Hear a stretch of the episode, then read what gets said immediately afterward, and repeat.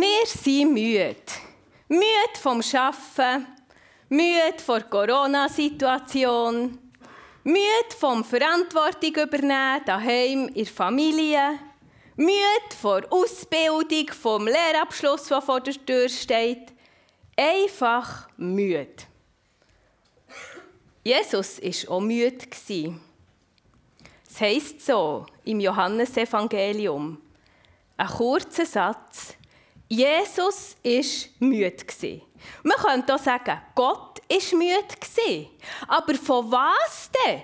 Kurz bevor es diesen Satz heisst, lesen wir nämlich davon, dass Jesus sein erstes Wunder hat er Hochzeit zu Kanaan und Wasser in Wein hat verwandelt. Menschen sind zum Glauben gekommen. Wir lesen, wie er unterwegs war mit seinen Jüngern wie sie predigt und tauft. Das macht doch nicht müde, denken wir. Das gibt doch Aufschwung, so viel zu sehen vor Kraft von Gott. Neben diesen Erlebnissen hat es eben auch noch andere gegeben im Leben von Jesus. Da hat er sich immer und immer wieder mit denen müssen auseinandersetzen die es schon ein bisschen besser haben gemeint zu wissen als er. Da hat er im Tempo aufgeräumt, wo die Händler und Geldwechsler den für unsaubere Geschäfte haben missbraucht. Oh, ich sollte ja Hochdeutsch sprechen. Ich wechsle. Da spricht er lange mit Nikodemus, einem stolzen Theologen, der meint, die Weisheit mit dem Löffel gefressen zu haben. Und da gibt es da noch die Pharisäer, eine jüdische Partei, unter den Schriftgelehrten, die ganz peinlich auf eine ganz genaue Einhaltung des Gesetzes achten. Gerade diese Pharisäer sind jetzt aufmerksam geworden auf Jesus, weil er und seine Jünger mehr Anhänger gewinnen und taufen als Johannes. Und dann ist da noch die lange Reise. Die lange Reise von Jerusalem nach Galiläa, die Jesus gerade hinter sich gebracht hat. Bei zügiger Reise braucht man dafür etwa drei Tage. Und das ist dann erst noch der schnellste Weg von A nach B. Das alles macht Jesus müde. Und wir lesen, Deshalb verließ er Judäa und ging zurück nach Galiläa. Dabei musste er durch Samarien ziehen. Samarien ist das große Gebiet zwischen Galiläa und Judäa. Unterwegs kam er in die Nähe des Dorfes Sichar, das nicht weit von dem Feld entfernt liegt, das Jakob einst seinem Sohn Josef vererbt hatte. Dort befand sich der Jakobsbrunnen. Jesus war von dem langen Weg müde geworden und setzte sich an den Brunnen. Es war gegen Mittag. Da kam eine samaritische Frau zum Wasser holen. Und mit dieser Frau ist Jesus ins Gespräch gekommen. Und weil es ein bisschen ein langes Gespräch ist und immer wieder ein Hin und Her, wer jetzt was gesagt hat, lesen jetzt Matthias und ich euch den Text so vor, dass ich die Passagen der Frau lese und Matthias Jesus.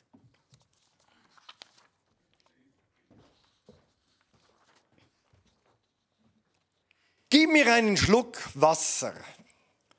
Weißt du, meine Jünger sind ins Dorf gegangen, um etwas zu essen zu kaufen.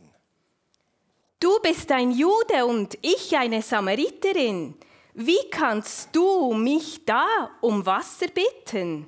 Wenn du wüsstest, was Gott den Menschen schenken will und wer es ist, der jetzt um Wasser bittet, dann hättest du ihn um Wasser gebeten und er hätte dir lebendiges Wasser gegeben. Herr, du hast doch keinen Eimer und der Brunnen ist tief. Woher willst du dann das lebendige Wasser haben? Unser Stammvater Jakob hat uns diesen Brunnen hinterlassen. Er selbst, seine Söhne und seine ganze Herde tranken daraus. Du willst doch nicht sagen, dass du mehr bist als Jakob? Wer dieses Wasser trinkt, wird wieder durstig. Wer aber von dem Wasser trinkt, das ich ihm geben werde, wird nie mehr Durst haben. Ich gebe ihm Wasser, das in ihm zu einer Quelle wird, die bis ins ewige Leben weiter sprudelt. Boah, Herr, gib mir von diesem Wasser. Dann werde ich keinen Durst mehr haben und muss nicht mehr hierher kommen, um Wasser zu schöpfen. Geh und bring deinen Mann her. Ich habe keinen Mann. Es stimmt, was du sagst. Ich habe keinen Mann.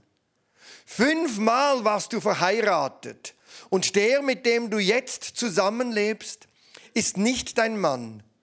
Du hast die Wahrheit gesagt. Herr, ich sehe, du bist ein Prophet. Unsere Vorfahren verehrten Gott auf diesem Berg. Ihr Juden dagegen behauptet, dass Jerusalem der Ort ist, an dem Gott verehrt werden will. Glaub mir, es kommt die Zeit, da werdet ihr den Vater weder auf diesem Berg noch in Jerusalem anbeten. Ihr Samariter betet zu Gott, aber ihr kennt ihn nicht. Doch wir kennen ihn, denn die Rettung für alle Menschen kommt von den Juden. Aber die Stunde kommt, ja, sie ist schon gekommen. Da wird der Heilige Geist, der Gottes Wahrheit enthüllt, Menschen befähigen, den Vater an jedem Ort anzubeten. Gott ist ganz anders als diese Welt. Er ist machtvoller Geist. Und alle, die ihn anbeten wollen, müssen vom Geist der Wahrheit erfüllt sein. Von solchen Menschen will der Vater angebetet werden. Ich weiß, dass der Messias kommen wird, der versprochene Retter. Wenn er kommt, wird er uns alles sagen. Er spricht mit dir. Ich bin es. Das ist ein langes Gespräch, das Jesus da mit der Frau führt. Es wird ausdrücklich erwähnt, dass die Frau aus Samarien kommt. Samariter nennt man die Menschen aus diesem Gebiet und sie wurden von den Juden vermieden, gemieden und verachtet. Das hat geschichtliche Hintergründe, denn lange vor diesem Ereignis kam es zu einer Trennung der Juden und der Samariter. Und die Samariter, die wurden sogar vom, pa vom Bau des Tempels und der Jerusalemer Mauer ausgeschlossen. Stattdessen bauten bauten sie dann ihr eigenes Heiligtum auf dem Berg Garizim bei Sichem. Man machte sich gegenseitig das Leben schwer, indem dann später jemand das Heiligtum auf dem Berg Garizim zerstört hat. Die Samariter sich wiederum rächten, indem sie im jüdischen Tempel menschliche Knochen zerstreut hatten vor einem wichtigen Fest und so weiter. Es war also ein schwieriges Verhältnis und es kam immer wieder auch zu handgreiflichen Auseinandersetzungen. Jesus nimmt diesen Knatsch, diesen alten Knatsch, nicht allzu wichtig. Er spürt zuerst und vor, ein, vor allem einfach mal seine eigene Müdigkeit. Und dieser trägt er Rechnung, indem er sich einfach mal hinsetzt. Und das ist halt jetzt gerade nun mal im Gebiet Samarien bei diesem Brunnen. Jesus ist müde und sitzt ab. Müde sein ist normal, auch bei uns. Wir können und müssen nicht immer 100% Vollgas geben. Und wenn sogar Gott mal müde war, dürfen auch wir es sein. Aber Jesus verharrte nicht in diesem Müdesein. Er setzte sogar noch einen obendrauf. Er hat auch noch Durst. Kennt ihr diese Kombi? Müde und durstig oder hungrig? Also bei mir ist die ganz schlecht. Das ist jeweils dann, wenn mein Mann mir sagt, jetzt brauchst du erst mal etwas zu essen legst dich schlafen und danach sieht die Welt gleich wieder ein bisschen anders aus. Jesus war auch müde. Er hatte Durst. Er setzt sich beim Jakobsbrunnen hin und braucht eine Pause, um zu trinken. Es ist Mittag und da kommt eine Frau dahergelaufen. Auch das noch. Das ist wie bei Matthias Situation vorhin.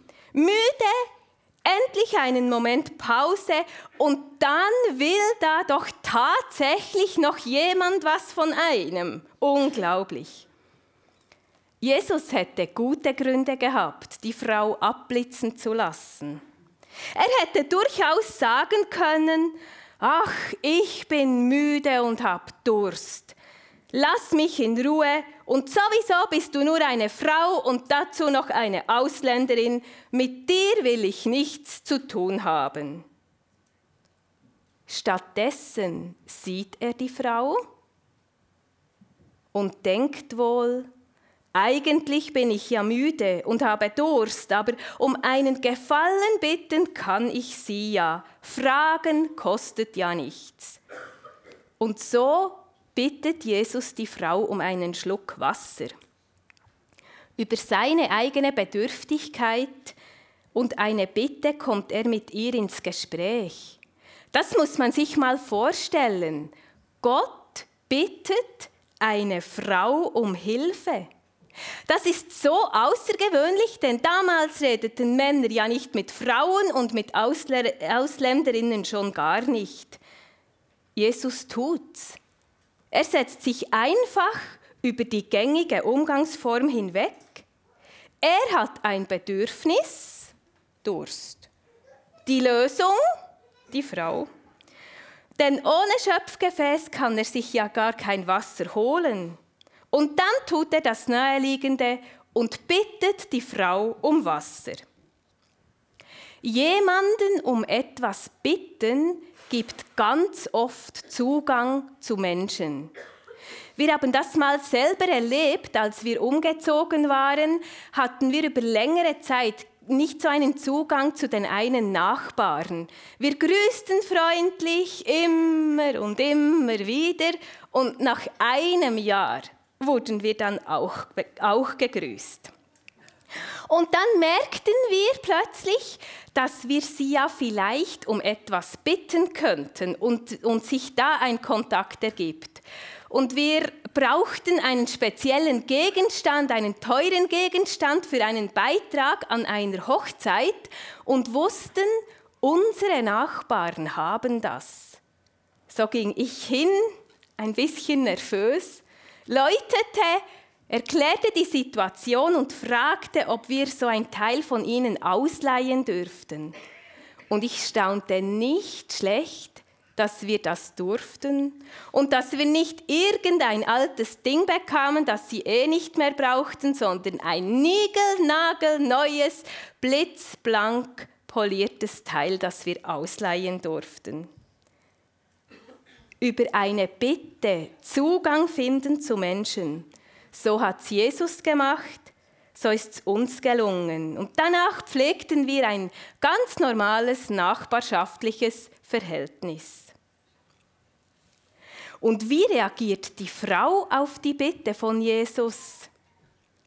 Die ist erstmal baff und die macht klar, wie hier die Umgangsformen eigentlich wären. Jesus kennt die ja aber er merkt, mitten in einer ganz alltäglichen Situation, dass gerade jetzt, gerade hier, etwas Wichtiges passieren könnte. Wieso? Es ist außergewöhnlich, dass zur Mittagszeit, zur heißesten Zeit des Tages, eine Frau zum Wasserschöpfen kommt. Normalerweise machten die Frauen das am Morgen und am Abend. Dass sie am Mittag kommt, zeigt, dass sie in einer schwierigen sozialen Situation ist und die anderen Frauen meidet. Jesus hat gecheckt, dass diese Frau jetzt um diese Zeit allein hier beim Brunnen ist, ist komisch. Irgendetwas stimmt nicht in ihrem Leben. Da gibt es wohl ein größeres Problem. Für Jesus war der Zeitpunkt ja noch immer nicht ideal. Er war immer noch müde, er hatte immer noch Durst, aber er sieht die Situation der Frau und er merkt, jetzt, jetzt ist Gottes Zeitpunkt. Und da ist er hellwach. Da ergibt sich nämlich die Möglichkeit, über Gott zu reden. Und dann sind sie mitten in diesem langen Gespräch, das ihr vorhin gehört habt. Und Jesus hört der Frau einfach mal zu. Und dann wird er zu einem Energy Drink für die Frau. Er beginnt gleich mit dem großen Angebot, wenn du wüsstest, was Gott dir schenken will, der eben noch um einen Trink bittende wird selber zu einem, der anbietet. Und die, die gebeten wurde, sollte eigentlich ihrerseits gebeten haben, gib mir zu trinken. Jesus geht auf die Frau ein, auf ihre Situation, auf ihr Bedürfnis und auf ihre Fragen. Und er kann das alles mit Gott verknüpfen. Das ist Evangelisation pur. Auch wir wollen den Menschen gut zuhören und ihre wahren Bedürfnisse sehen und auch mal fragen, was brauchst du? Die Leute erzählen lassen von ihren Freuden und von ihren Sorgen und sie da abholen, wo sie sind und genau da hinein die hoffnungsvollen Zusagen von Gott weitergeben, weil wir glauben, es gibt keine hoffnungslosen Fälle bei Gott. Wir wollen mit den Menschen teilen, was wir von Gott wissen und selbst schon mit ihm erlebt haben. Jesus verspricht der Frau, nicht weniger als lebensspendendes Wasser. Wasser, das nicht nur den Durst löscht, sondern lebendiges Wasser, das nie mehr geschöpft werden muss und das nie ausgehen wird. Also noch mehr als dieser Energy Drink, ein wahrer Energy Drink. Damit ist das ewige Leben gemeint und Johannes braucht den Begriff vom ewigen Leben nicht primär als zeitlich ewig, sondern als ewig in dem Sinn von so extrem guter Qualität, dass alles überdauert. Das Leben, das Jesus uns allen schenken will, ist von so extrem guter Qualität, dass es eben ewig ist. Das Schluss sein kann mit ständigen Lebensenttäuschungen, die es nicht zulassen, wirklich zu leben. Die Frau wird lustig und sie sagt, Herr, gib mir von diesem Wasser. Ich möchte den Durst stillen, den Lebensdurst wirklich stillen. Schluss mit ständigen Enttäuschungen, Schluss mit hartem ähm, Krampfen, mit hartem sich abarbeiten, abmühen, dass es nur gerade zum Überleben reicht. Ich möchte wirklich leben können, ein wirklicher Mensch sein, selber zur Quelle werden, die andere zum Leben anstiftet, mit ihnen zusammen dieses Leben haben, das diesen Namen verdient. Ja, das wär's gib mir von diesem Wasser. Anstatt dass Jesus jetzt einfach gesagt hätte, voilà, hier ist's, will er mit ihr über ihr Leben reden. Er konfrontiert die Frau mit der Situation mit ihren Männern und dies, weil das genau der Grund ist oder einer der Gründe für ihren ungestillten Lebensdurst. Sie hatte fünf Männer und diese sind entweder gestorben oder die Ehen wurden getrennt. Und die Frau lebt nun völlig schutzlos in einem nicht legalisierten Verhältnis mit einem Mann. Schwierige Situation. Jesus hackt nicht darauf rum. Er spricht's an und belässt es dabei. Er reduziert die Frau nicht auf ihr Versagen, nicht auf Schuld, sondern er sieht sie erstmal als ein Geschöpf von Gott, das Hunger und Durst hat nach ihrem Schöpfer. Daraufhin erkennt die Frau Jesus als Propheten. Und da kommt sie auf die Anbetung zu sprechen. Denn mit dem Kommen des Propheten erwartete man die Regelung von alten Fragen, wozu auch die Frage gehörte, wo denn der wahre Ort der Anbetung ist. Das zeigt, dass die Frau die Frage beschäftigt, wo lässt sich Gott finden? Jesus offenbart sich als der versprochene Messias aller Menschen, der sich überall anbeten lässt und nicht an einem bestimmten Ort. Der Heilige Geist ist die Verbindung zu Gott. Jesus hat seinen Schülern diesen Geist versprochen und am Pfingsten kam er und hat den Jüngern sozusagen den Lebensatem von Gott eingehaucht. Und dieser Heilige Geist ist wie das Quellwasser, das dem Durst der Seele stillt.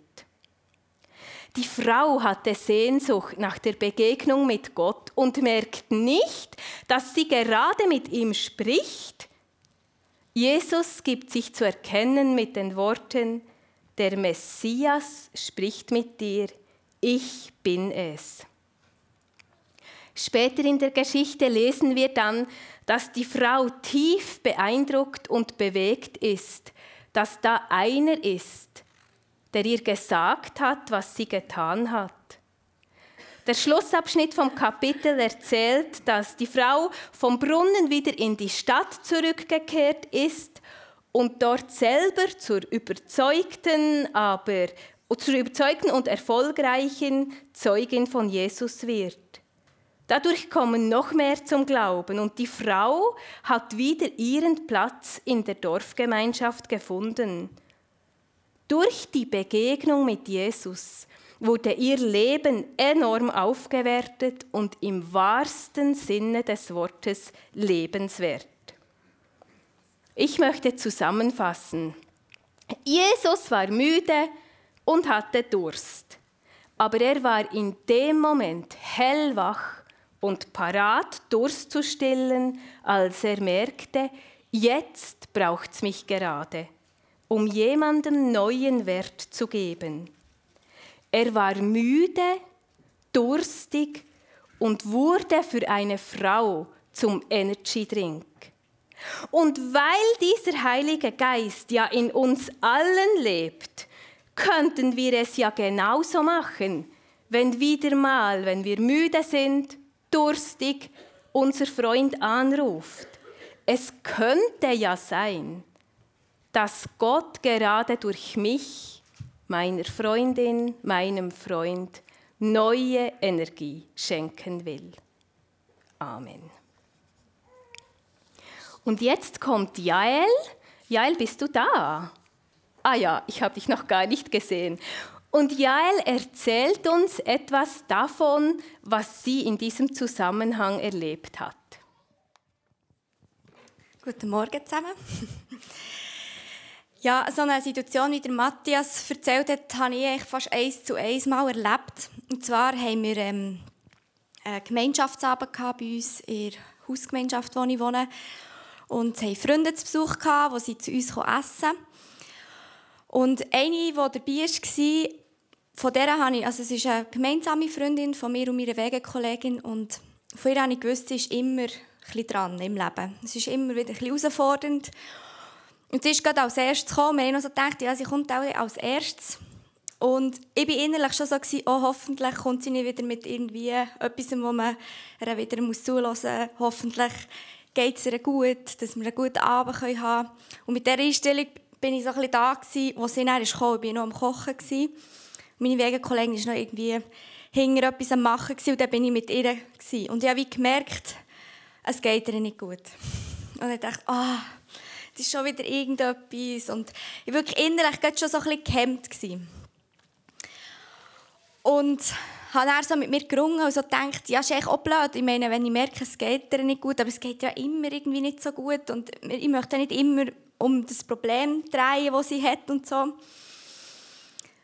Und dann habe ich gleich so gedacht, mal komm, jetzt bitte sie in die Küche dass sie, dass sie mir erzählt, was los ist. Und dann habe ich gesagt, wie geht es dir? Was ist los? Ich spüre, da ist irgendwie etwas nicht gut. Und dann ist eine, eine riesige Geschichte rausgekommen, völlig unerwartet. Etwas, das überhaupt nichts mit ihrem sonstigen Problem zu tun hat. Etwas, was sie mega beschäftigt hat, ein Schicksalsschlag. Und ich war völlig baff, weil ich gemerkt wenn ich jetzt nicht gefragt hätte, wäre sie einfach allein mit dem gewesen. Und hat das irgendwie mit sich umgedreht und ja, wie für einen Moment müssen wir entscheiden, schaue jetzt her oder nicht. Und es hat sich so gelohnt für sie und für mich. Also, ja, einfach zu merken, hey, ich habe wirklich hergeschaut und habe sie gesehen in diesem Moment innen, trotzdem, dass ich wie so mit einer Haltung her bin, wie bei Matthias an, ah, mein Freund läutet an, jetzt will er sicher wieder reden, es geht wieder eine Stunde, hat sich in diesem Moment für mich gelohnt, herzuhören und ihr zuzulassen und für sie da zu sein und wirklich eine Freundin zu sein für sie in dieser Situation. Und ähm, das hat mich mega überführt irgendwie für einen Moment, wie wirklich bei den Leuten herzulassen, wenn, ich manchmal, wenn man manchmal das Gefühl hat, ah, das ist immer wieder das Gleiche oder ah, ich mag es nicht, weil ich halt nicht so möge oder Lust hatte. Und einfach hergelassen und dann ist plötzlich etwas aufgebrochen und es ist ihr dann viel besser gegangen und sie ist aufgeblüht, weil sie einfach das loswerden konnte und ich konnte teilhaben. Und ähm, ich möchte euch mega ermutigen, ja, dort wirklich auch der Heilige Geist zu fragen, hey, was ist jetzt wirklich dran, für, weil manchmal will er unerwartet etwas durch dich tun, wo du vielleicht denkst, in dem Moment, ich mag nicht oder ich habe gar keine Lust oder ja, für die Sensibilität zu bekommen, für das, was der Geist möchte durch dich.